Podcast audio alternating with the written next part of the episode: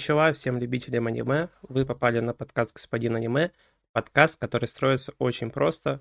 В рамках него я или один, или вместе с гостем смотрю какое-то аниме и после обсуждаю его в выпуске. Сегодня в выпуске будет тайтл под названием «Звездное дитя». А, «Звездное дитя» — это один из лучших тайтлов а, последнего весеннего сезона, рассказывающий нам про жизнь современной японской медийки в целом, а также конкретно про жизнь японских айдолов.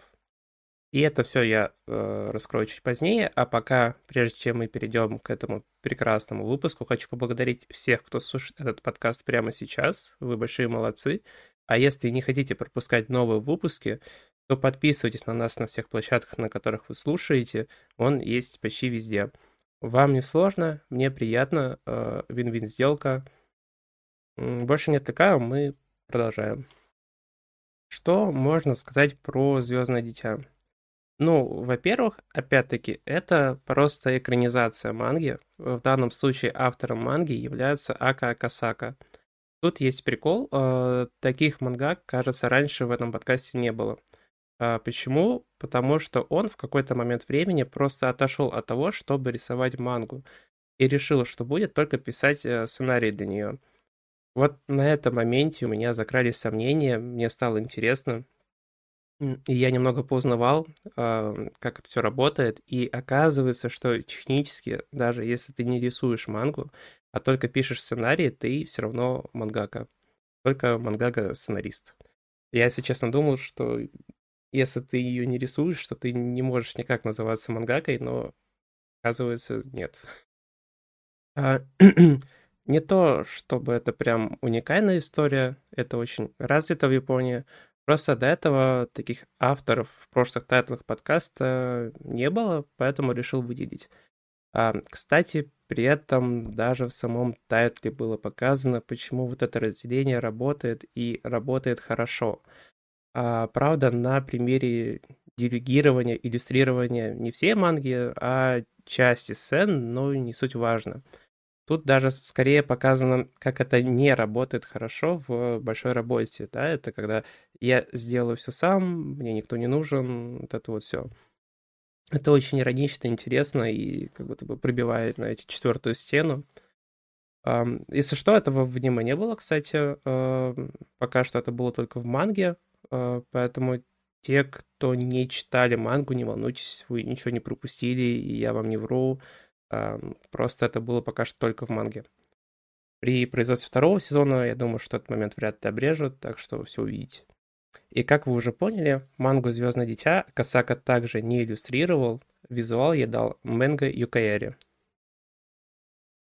И как я упоминал ранее, и как следует из названия и синопсиса, это манга и аниме по совместительству про японскую медийку и, в частности, айдолов – Блин, и вот, э, знаете, я вроде молодой, мне всего 24, но я был сильно удивлен, когда начал погружаться во всю эту тему. Я себя прям каким-то дедом почувствовал, а, потому что сначала я думал, это просто какой-то термин, айдол, да, классический западный основанный на восхвалении вот этих всех звезд и обозначающим звезду, фанаты которой готовы на нее молиться. Ну, типа idol равно идол, все понятно. Оказалось не так. Ну, частично я был прав, но вообще это японская субкультура, причем очень крупная, состоящая из молодых и привлекательных девушек-юношей, которые позиционируются как недосягаемый, светлый и чистый а, идеал, а, Причем зачастую они, соответственно, становятся любовным идеалом для фанатов. Очень абстрактно, но, думаю, понятно. А, общеизвестный факт, что у айдолов очень строгие контракты. Прям очень жесткие. А, как вы понимаете, из-за того, что зачастую они являются объектом любви у фанатов, а чувства фанатов святы, конечно, как же иначе, ты в медийке, ты принадлежишь фанатам, Поэтому у них прям на уровне контракта указано отсутствие романтических отношений. На самом деле у них на уровне контракта указана куча поведенческих ограничений. Да, веди себя в соответствии образу, не делай татуировки, не кури, не пей и прочее, и прочее, и прочее, и прочее. Что-то люди поддержат, э, что-то нет, но факт остается фактом, условия жесткие, а, причем зачастую бабки за все это скромные. А, с другой стороны, если ты по-настоящему талантливый человек, э, тебе ничего не мешает, уже войдя вот так вот в медийку, двигаться дальше. Большое количество примеров, когда по-настоящему успешные айдолы уходят на ТВ, кино, в озвучку. Ну, озвучку там обычно всегда с чем-то совмещают, не только в Японии. А, а, частенько становятся моделями, причем довольно успешными. А с другой стороны, это про переход в другую сферу. А, а если, допустим, хочешь быть айдолом, но не хочешь работать с агентством вообще или с текущим, то тут все сложнее. Во-первых, миром айдолов правят агентства, имеющие огромное влияние и ресурс, с которыми тяжело бороться. А во-вторых, есть ограничение, что ты, если работаешь с агентством, то только со своим, и никакие проекты с другими агентствами ты вести не можешь. Это тоже прописано на уровне контракта. В-третьих, как вы поняли, уйти не так просто, а, и я предлагаю это прочувствовать на примере мужской айдол-группы SMAP. Это было в году 2016-2017, точно не помню. А СМАП решили, хватит это все терпеть, и захотели основать собственную группу вместе со своим бывшим менеджером. А тут история умалчивает, как именно, но очень быстро это все перекрыли, а, а привинившихся артистов заставили прийти на ТВ а, и перед камерой а, кланяться и смиренно просить прощения у старого пердуна Джонни а, Китагава, которому он принадлежит группа SMAP. Такой вот мир айдолов жесткий и недружелюбный. С другой стороны, именно за это мы Японию любим, где можно еще такие истории встретить. И прежде чем мы перейдем наконец-таки к самому тайтлу, я хочу вам рассказать еще две небольшие истории из мира японской медийки. Первая история про Мику Танабе. А, Мику выступала в одной из, наверное, самых известных айдол групп. Это EKB 48. А, тогда в ней было а, почти сотня участниц. Если что, не удивляйтесь, там есть разделение по командам со своей иерархией. Там есть команда A, команда K, команда B, команда 4 и команда 8. А Мику почти никогда не звали на телевидение, а на выступлениях прятали позади солисток. И когда Мику исполнилось 24 года, она уже отчаялась, думала, что никакой славы не будет. Почему? Потому что ей было известно, что после 25 лет певицы в группе не задерживаются. А, даже она в своем блоге написала, что, похоже, карьера айдола близится к концу, но я хочу сделать то, что могу. А если что, в принципе, исполнители после там 24-25 лет особо не задерживаются в любой айдол-группе, не только в VKB. Но у нее осталась еще одна, хотя и очень призрачная надежда. Это победить в турнире по игре камень, ножницы, бумага. Ну или на японский манер джанкен.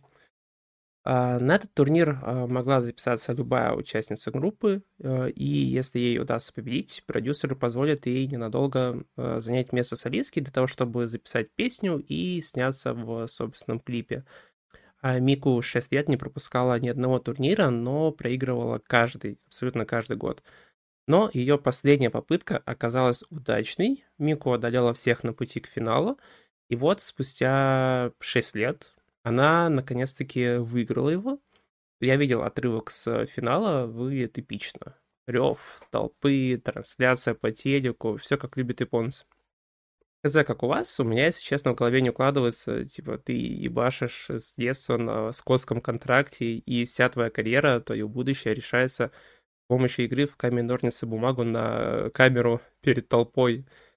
А, скажем так, это экзотично, с одной стороны, с другой стороны, показывает, как из ничего можно сделать грандиозное шоу. Но, если что, Мику это не особо помогло, да, он там записала собственный клип, но особо никуда дальше после EKB э, не пошла и вроде как нигде, не появлялась, либо, во всяком случае, я не смог найти информацию про это. Вторая история которая по факту является вдохновением одной из историй Звездного дитя. А дело в том, что на японском телевидении есть такое шоу Террас Хаус. А в рамках этого шоу рассказывается про шесть незнакомых людей, а, среди них трое мужчин и трое женщин, которые вместе живут, знакомятся, встречаются и так далее. А, Хана Кимура была участницей этого шоу. В рамках шоу она поссорилась с другой участницей, и в результате на Хану обрушился большой и беспросветный поток хейта. В результате Ханна какое-то время терпела, а потом не выдержала этого огромного кома оскорблений и совершила суицид. Вот такой бывает жестокий мир японской медийки. И вот эти две небольшие истории, мне кажется, очень хорошо характеризуют э, японскую медийку в целом, так как это для них не прям уникальная история, но при этом каждая из этих историй ужасно по-своему.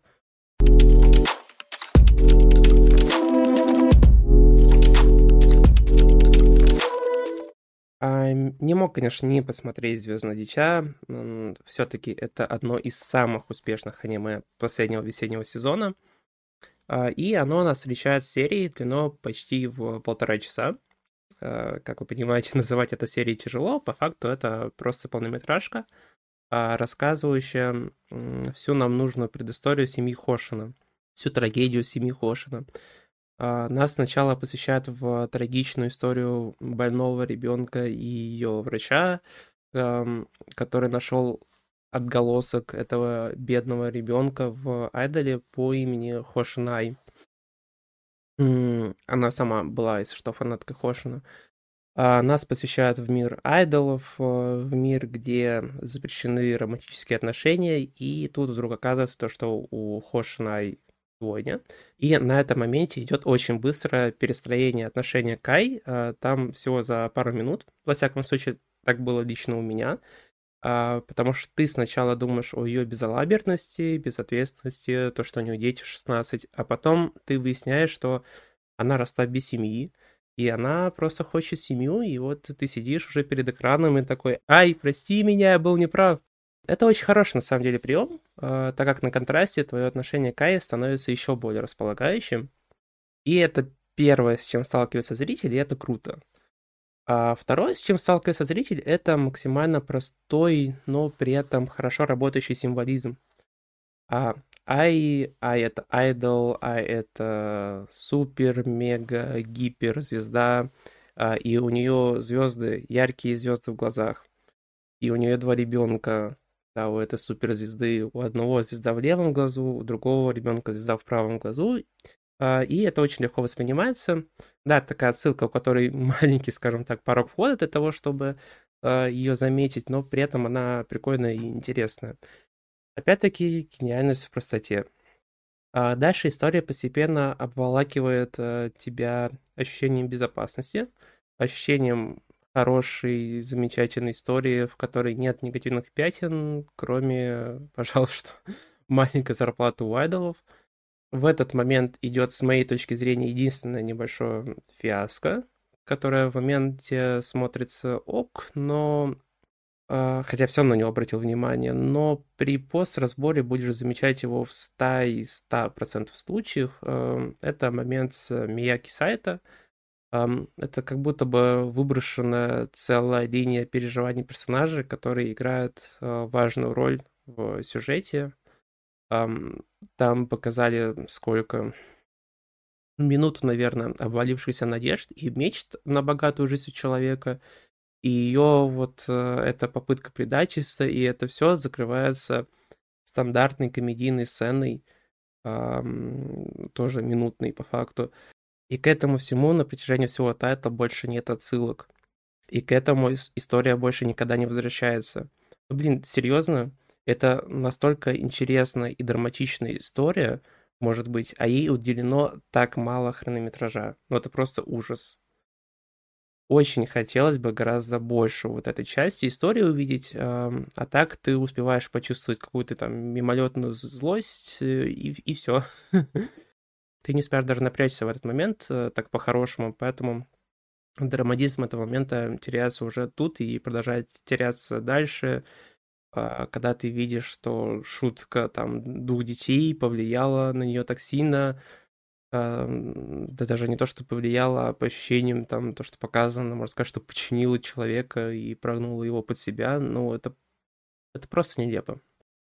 А, и вот э, вся эта первая полнометражка основана на эмоциях, э, в большей степени на положительных, э, ну, где-то и на отрицательных, где-то на контрасте эмоций.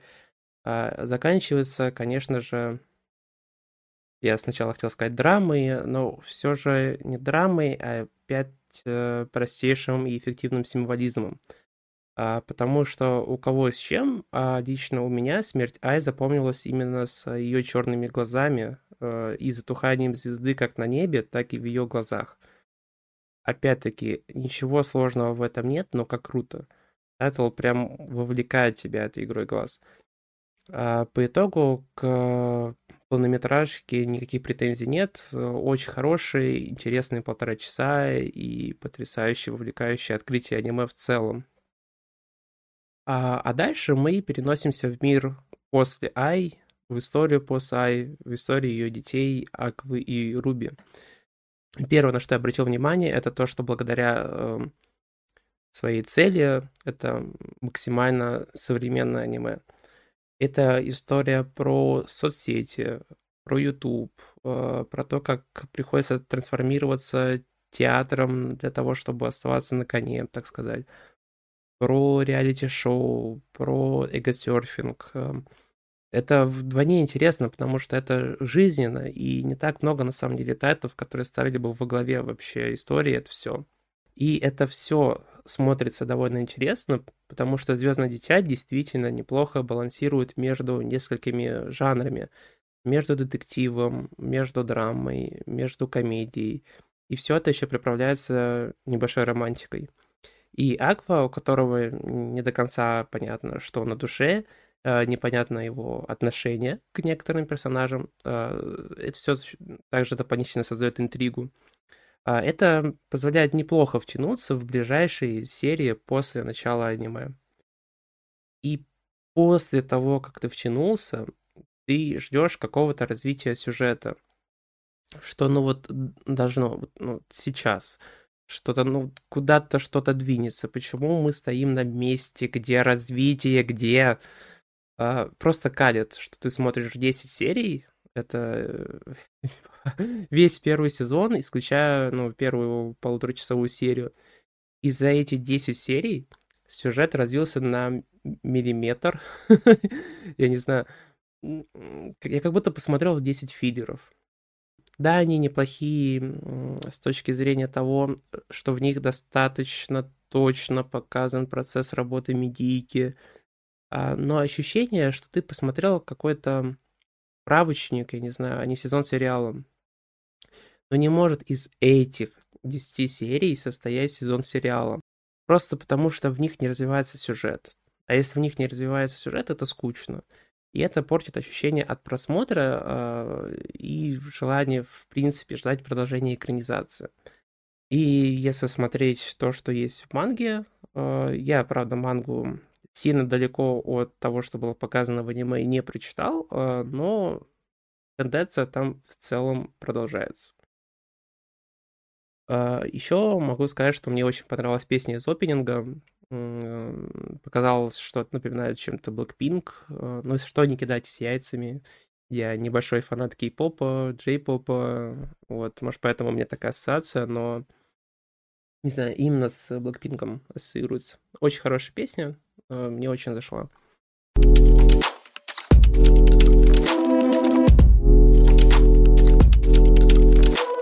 Я думаю, что можно подвести итог. Мне, правда, про Э, ну, про полнометражку я более-менее рассказал, про 10 серий мне особо рассказать нечего, поэтому можем перейти к итогам. Вот, если подводить итоги, могу сказать, что мне очень понравилось в этом всем разбираться. Это очень неожиданный э, большой культурный пласт, который меня очень долго обходил стороной, и благодаря Звездному дитя между мной и айдолами была припита стена незнания, хоть чуть-чуть. Также мне очень зашла первая серия, она дает большое количество эмоций и большие надежды на будущие 10 серий первого сезона, которые в моем случае не оправдались. Поэтому Подкаст «Господин аниме» дает первому сезону «Звездного дитя» оценку 7,5. А, выпуск подходит к концу. Я напоминаю, что чтобы не пропускать новые выпуски, э, подписывайтесь э, на всех площадках на данный подкаст. А, мы есть почти везде. Любите аниме, смотрите аниме, радуйтесь от просмотра аниме. Sayonara.